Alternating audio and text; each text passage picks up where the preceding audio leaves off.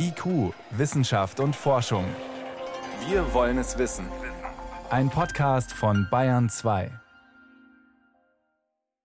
Das war ein explosives Gemisch, das die EU-Kommission zum Jahreswechsel serviert hat. Einen Entwurf für die Regeln, nach denen in Zukunft Technologien in Sachen Nachhaltigkeit bewertet werden sollen. Als Werkzeug für Finanzinvestoren, die wissen sollen, ob eine Technik, in die sie Geld stecken, auch noch in 10, 20 Jahren was wert ist. Nämlich dann, wenn noch strengere Klimaschutzvorgaben gelten als jetzt. Dieses Regelwerk, die sogenannte Taxonomie, soll helfen, mehr Geld in klimafreundliche Technologien zu lenken. Gute Idee eigentlich. Riesenstreitpunkt aber, wie soll man Gaskraftwerke und Kernkraftwerke bewerten? Beide erzeugen weniger CO2 als Kohle oder sogar gar keins, aber verdienen sie deswegen gleich das Label nachhaltige Brückentechnologie? Kritiker sagen nein, die EU-Kommission sagt ja. Frage an meinen Kollegen David Globig, was ist denn überhaupt die Idee dahinter? Naja, bei der Kernenergie ist natürlich der Punkt, dass die im eigentlichen Betrieb kein CO2 freisetzt. Bei Gaskraftwerken ist es so, dass die immerhin um einiges klimaschonender sind als zum Beispiel Kohlekraftwerke. Bei Kernenergie, da sind die Pläne der EU-Kommission jetzt immerhin so formuliert, dass es keinen absoluten und unbegrenzten Freibrief für neue Kernkraftwerke und auch für die Gaskraftwerke nicht gibt. Es sollen zum Beispiel nur bis 2045 genehmigte Kernkraftanlagen darunter fallen und bei denen soll mit den besten verfügbaren Lösungen gearbeitet werden, die sich aus dem technologischen Fortschritt ergeben. Und zum Atommüll heißt es sinngemäß, es muss im jeweiligen Land ein Plan mit detaillierten Schritten vorliegen, wie man bis 2050 ein Endlager für hochradioaktive Abfälle in Betrieb haben will. Das sind zwar Vorgaben, aber für mich klingen die doch recht schwammig. Hm, also schon äh, das Bewusstsein, das ist eine problematische Technologie, aber wir kriegen das irgendwie hin. Nun ist es ja vor allem Frankreich, das das vorangetrieben hat, dass eben Kernkraft aufgenommen wird in diese Gruppe der sogenannten nachhaltigen Übergangstechnologien. Was hat denn das Land davon? Frankreich erzeugt seinen Strom zum überwiegenden Teil mit Kernkraftwerken. Das Land will zwar vermehrt erneuerbare Energien nutzen in Zukunft, setzt aber auch langfristig weiterhin auf Atomstrom. Viele der Reaktoren haben inzwischen allerdings etliche Jahre auf dem Buckel und das macht sie zunehmend unzuverlässig. Gerade jetzt kann man das sehen. Knapp ein Fünftel der französischen Reaktoren sind im Moment abgeschaltet, teilweise wegen technischer Probleme. Möglicherweise wird es im Winter sogar zu Stromausfällen deswegen kommen. Frankreich muss also die alten Reaktoren sanieren und über kurz oder lang auch neue bauen. Und da bietet eine solche Einordnung als nachhaltig natürlich große Vorteile. Präsident Emmanuel Macron hat vor kurzem ja erwähnt, ausdrücklich, es gäbe auch kleine Reaktoren, die ja besser noch da reinpassen würden in diese Nachhaltigkeitsstrategie. Worum geht es denn da? Ja, Frankreich will bis 2030 eine Milliarde Euro unter anderem in die Entwicklung dieser kleinen modularen Reaktoren stecken. Auf Englisch heißen die Small Modular Reactors. Man spricht deshalb auch kurz von SMRs. Die sollen nur einen Bruchteil der Leistung haben, die wir von den Reaktoren in heutigen Kernkraftwerken kennen, also ein Zehntel, sogar runter bis zu einem Zwanzigstel nur. An solchen SMRs arbeiten Unternehmen übrigens weltweit. Man hofft dabei auf zwei Vorteile.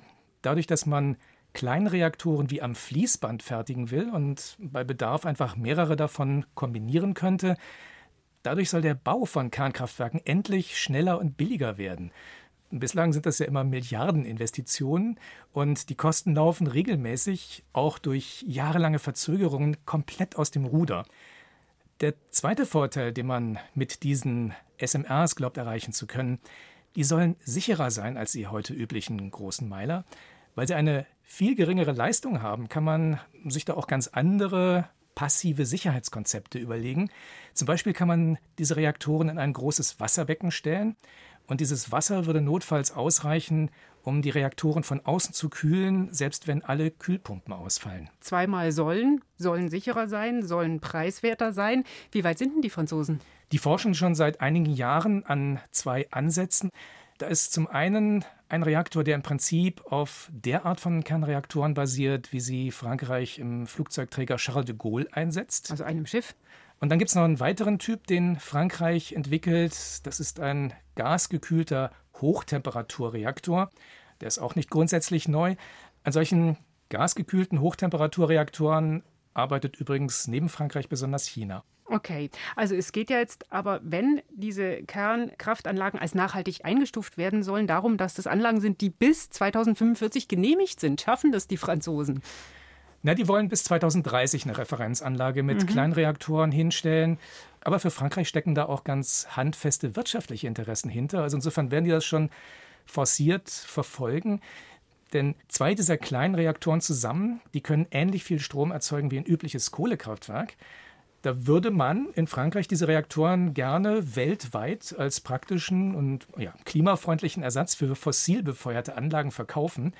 Das ist natürlich auch die Motivation der vielen anderen Unternehmen, die gerade solche Kleinreaktoren entwickeln, teilweise mit ziemlich exotischen Konzepten. Hm. Also die Motivation ist klar, aber trotzdem, es haben naheliegenderweise viele große Bauchschmerzen, wenn man Atomkraft als nachhaltig einstuft. Denn nachhaltig heißt ja eigentlich, nachfolgende Generationen sollen keinen Nachteil von unserer Technologie haben. Ja, und ich finde, da kann man eben nicht ausschließlich auf die Klimaerwärmung schauen. Für mich heißt das eben auch, dass sich die kommenden Generationen nicht mehr als notwendig mit unseren Hinterlassenschaften auseinandersetzen müssen. Und da meine ich jetzt nicht mal nur mögliche weitere Katastrophen wie in Tschernobyl oder Fukushima, Katastrophen, die Landstriche auf lange Zeit unbewohnbar machen können, sondern da meine ich auch die für Hunderttausende von Jahren strahlenden Abfälle. Da sind viele Generationen betroffen.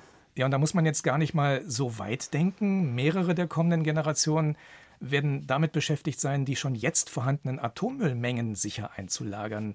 Und dann muss das Ganze auch noch über einige Jahrhunderte beobachtet werden, um es notfalls wieder aus dem Endlager rauszuholen und sich was Neues zu überlegen. Wenn man diese ohnehin schon vorhandenen Probleme durch neue Kernkraftwerke sogar noch vergrößert, dann kann man Investitionen in Kernenergie nicht als nachhaltig bezeichnen. Nicht einmal, wenn man es nur als Brücken- oder Übergangstechnologie nutzen will. Also das heißt, es hätte symbolisch eine fatale Wirkung. Wenn ich jetzt mal auf die Finanzen schaue, die Taxonomie soll ja Investitionen lenken. Lenkt sie die dann ganz in die falsche Ecke? Das sehe ich tatsächlich als Problem, denn eigentlich brauchen wir möglichst alle Ressourcen, um die Stromerzeugung so schnell wie möglich auf erneuerbare Energien umzustellen. Und wenn ich jetzt eben der Kernenergie das Label nachhaltig verpasse und Geld dahin umlenke, dann fehlt das für die Erneuerbaren. Außerdem könnte ich mir vorstellen, dass der Ruf nachhaltiger Finanzprodukte insgesamt dadurch leiden könnte. Also dass die Leute sich vielleicht sogar überlegen, ob sie ihr Geld überhaupt nachhaltig anlegen wollen, weil sie ja eventuell riskieren, damit Kernenergie zu finanzieren. Die EU streitet darüber, ob Kernkraft und Gaskraftwerke als Brückentechnologie und als nachhaltig eingestuft werden sollen. Was dahinter steckt, hat hier David Globig geschildert. Danke. Gern geschehen.